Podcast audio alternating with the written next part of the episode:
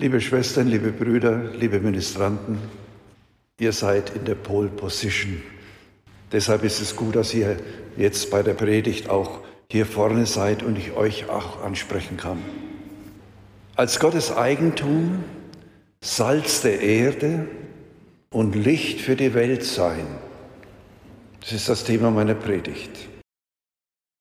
Wer kennt das nicht? Eltern klagen, mein Sohn, meine Tochter hört nicht auf mich. Eheleute stellen resigniert fest, mein Mann, meine Frau hört mir gar nicht zu.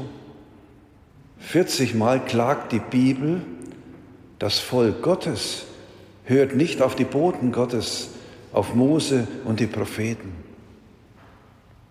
Nehemia klagt, unsere Väter aber wurden hochmütig, sie waren trotzig und hörten nicht auf seine Gebote. Gott lässt das angedrohte Unheil über sein Volk kommen, weil sie nicht hörten. So oft er zu ihnen redete und keine Antwort gaben, so oft er sie rief. Selbst die Jünger Jesu leiden unter innerer Schwerhörigkeit, als Maria von Magdala die Auferstehung des getöteten Jesus verkündet, als sie hörten, er lebe und sei von ihr gesehen worden, glaubten sie nicht. Die Texte des heutigen Sonntags zeigen uns, wie die Schwerhörigkeit gegenüber Gott und seinen Boden überwunden werden kann.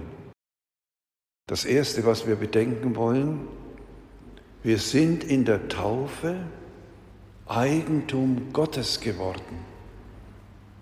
Unser Beten zusammenfassend hat der Priester im Tagesgebet Gott so angesprochen. Gott unser Vater, wir sind dein Eigentum und setzen unsere Hoffnung allein auf deine Gnade. Gott unser Vater. So kann ich Gott nur ansprechen, wenn ich ihn als Ursprung allen Seins und Werdens, als Schöpfer des Himmels und der Erde anerkenne und anbete. Wer so an Gott glaubt, kann zu Gott sagen, ich bin dein Eigentum. Gehören wir nur der Welt, dann sind wir wie sie vergänglich. Gehören wir aber Gott, ist er der Ursprung, das Ziel unseres Lebens, sind wir für immer in seiner lebenspendenden Liebe geborgen, bis in Ewigkeit. Und darum dürfen wir vom Sinn und Ziel unseres Lebens erfüllt singen. Wir werden es heute bei der Gabenbereitung tun. Herr, ich bin dein Eigentum. Dein ist ja mein Leben. Mir zum Heil und dir zum Ruhm hast du mir es gegeben. Eigentum Gottes zu sein heißt, meine ganze Hoffnung auf ihn und seine Gnade, also seine liebende Zuwendung zu setzen. Darum schließt das Tagesgebet Gott bittend, bleib uns nah in jeder Not und Gefahr und schütze uns. Ja, durch Jesus Christus, den geliebten Sohn Gottes, unseren Bruder und Herrn, erbitten wir dies im Heiligen Geist. Ein zweites. Konsequenzen unserer Zugehörigkeit zu Gott. Die erste Konsequenz dieser Zugehörigkeit zeigt uns die erste Lesung aus dem Propheten Jesaja. Licht und Heil schenkt Gott dem, der sich den Armen zuwendet. Die Gemeinschaft mit Gott und die Zusage seiner Hilfe verlangt meine, unsere Bereitschaft, gut mit unseren Mitmenschen umzugehen und ihnen in der Not zu helfen. Die Lesung schließt mit einem wunderbaren Verheißung. Wenn du der Unterdrückung bei dir ein Ende machst, auf keinem mit dem Finger zeigst und niemand verleumdest, dem Hungrigen dein Brot reichst und den Darbenden satt machst, dann geht im Dunkel dein Licht auf und deine Finsternis wird hell wie der Mittag. Das ist die Verheißung. Die Zuwendung zum Nächsten macht das Leben hell und vertreibt aus unserer Seele alle Finsternis. Der Antwortgesang aus dem Psalm 112 singt vom Lohn Gottes für unser Herz, das sich nie mehr fürchtet. Wer den Armen reichlich gibt, dessen Heil hat Bestand für immer. In der Lesung aus dem ersten Korintherbrief zeigt uns Paulus eine zweite Form der Zugehörigkeit zu Gott. Die Bindung an Jesus Christus, den Gekreuzigten. Wer sich für das Evangelium einsetzt, muss in dieser Welt mit Widerstand rechnen. Das hat schon Simeon in der Darstellung Jesu im Tempel in einer Weissagung an Maria gesagt. Er wird ein Zeichen sein, dem widersprochen wird. Um die Schwachheit meiner Worte als Prediger wissend, kann ich in meinem Zeugnis für den Glauben an Gott und an seinen Messias Jesus Christus nur in der festen Verbindung mit dem kreuzigten Herrn bestehen. Seit über 60 Jahren versuche ich das. Die Kirche Jesu Christi ist zwar mitten in der Welt, aber nicht von der Welt. Wo sie aber die Art dieser Welt angenommen hat, braucht sie dringend die Entweltlichung, wie unser verstorbener Papst Benedikt XVI. es formuliert hat. Er ermutigte uns mit Freude als Kirche Geschenk Gottes an die Welt zu sein. Mit der Kirche und in der Kirche, so sagt Benedikt, dürfen wir allen Menschen verkünden, dass Christus die Quelle des Lebens ist, dass er da ist, dass er das Große ist, nach dem wir Ausschau halten und uns sehnen. Er schenkt sich selbst und schenkt uns damit Gott, das Glück, die Liebe. Wer an Christus glaubt, hat Zukunft. Soweit die Worte Benedikt XVI. Bei meinem Zeugnis für Christus kann ich mich nicht auf die Weisheit der gottfernen Welt stützen, sondern wie Paulus sagt, nur auf die Kraft Gottes. Die dritte Konsequenz unserer Zugehörigkeit zu Gott zeigt uns Jesus im Evangelium. Er nennt uns Salz der Erde und Licht der Welt. Salz war und ist immer kostbar. Ein bisschen Salz macht die Speise appetitlich und das Wasser und Fleisch haltbar. Schmilzt das Eis auf glatten Wegen und bewahrt uns bei Glatteis vor dem Stürzen. Unsere Aufgabe als Christen ist es, dafür zu sorgen, dass das Leben des Menschen und die Schöpfung nicht verderben und ungenießbar werden. Aber es ist wie beim Salz. Weniges bewirkt viel. Zu seinen Jüngern sagt Jesus, fürchte dich nicht, du kleine Herde, denn euer Vater hat beschlossen, euch das Reich zu geben.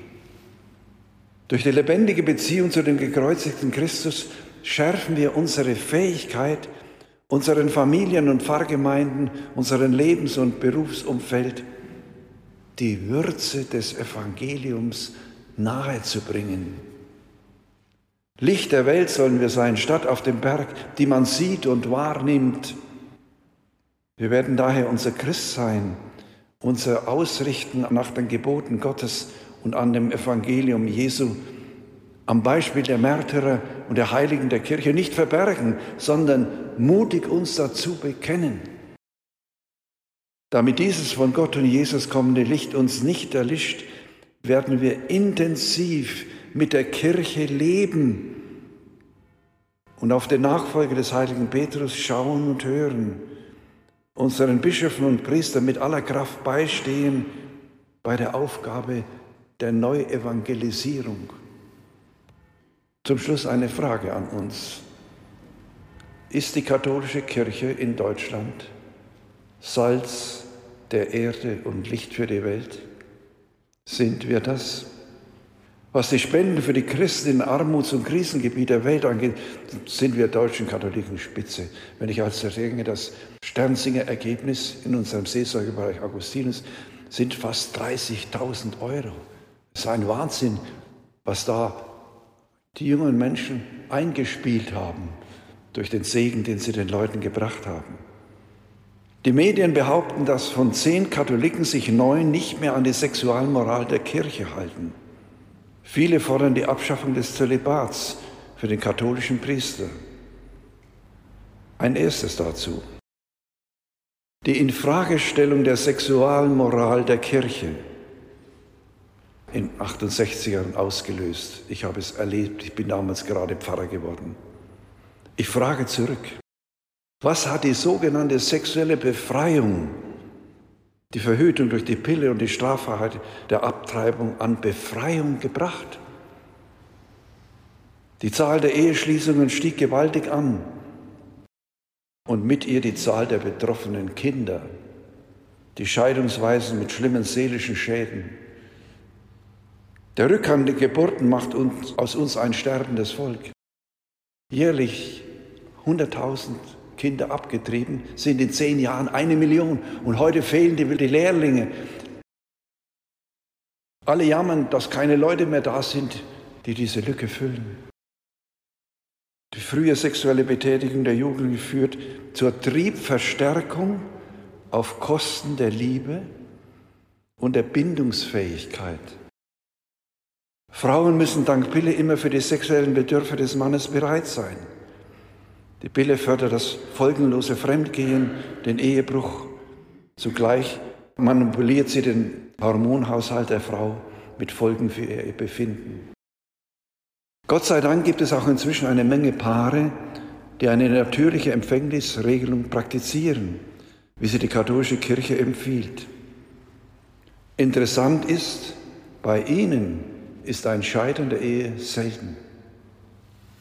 Ein zweites zur Infragestellung des Zölibats. Lautstark fordern Katholiken, die selbst nicht im Zölibat leben, die Abschaffung der Verpflichtung der Ehelosigkeit der katholischen Priester. Wir haben ja dieses Versprechen um des Himmelreiches willen gegeben, um ungeteilt dem Herrn in seiner Kirche zu dienen.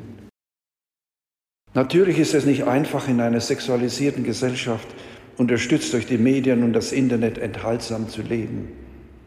Es ist auch für Verheiratete nicht einfach, auch in Krisen treu zu bleiben, wo ihnen doch ständig eingehämmert wird, Fremdgehen, Ehebruch sei etwas Normales und Alltägliches. Als Weltkirche ist die katholische Kirche in weiten Bereichen der Welt eine arme Kirche, wo Priester oft keinerlei Einkommen haben. Sie könnten keine Familie ernähren. Die zölibatär lebenden Priester in unserem Land unterstützen freiwillig seit über 40 Jahren mit ihren Spenden in der Aktion Prim die Priester in den armen Kirchen der Welt, damit sie wenigstens das Minimum für ihren Lebensunterhalt haben. 2021 waren das 1,9 Millionen, die Priester in unserem Land gespendet haben für die armen Priester in der Welt. Ein drittes. Ein Mensch, der als Single lebt, sagt zu mir, wenn die katholischen Priester jetzt auch heiraten, dann gibt es für uns Alleinlebende niemand mehr, der uns vorlebt, dass man auch als Single, als nicht verheirateter Mensch, als Witwe und Witwe sinnvoll und glücklich leben kann.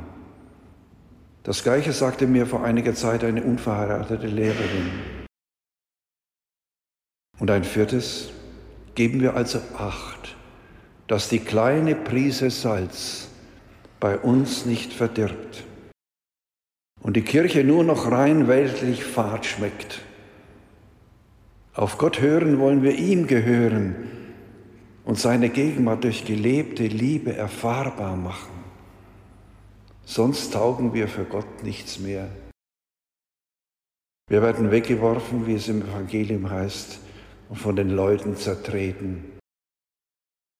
Wenn heidnische Lebensart bei uns die Oberhand gewinnt, geht der Schutz durch die Gebote Gottes verloren und Unheil steht vor der Tür. Wir haben das im 20. Jahrhundert schon einmal auf schreckliche Weise erlebt. Und wir erleben es durch Putin, der dem Volk der Ukraine mit Ausrottung droht, weil es seinen Machtgelüsten nicht entspricht. Das Buch Daniel zeigt, warum das Unheil damals über Israel kam. Wir haben nicht auf die Stimme des Herrn unseres Gottes gehört und seine Befehle nicht befolgt, die er uns durch seine Diener, die Propheten, gegeben hat. Das ist die Feststellung im Buch Daniel für das Volk Israel, für das Volk Gottes heute. Sehen wir nach, dass es uns nicht auch so geht.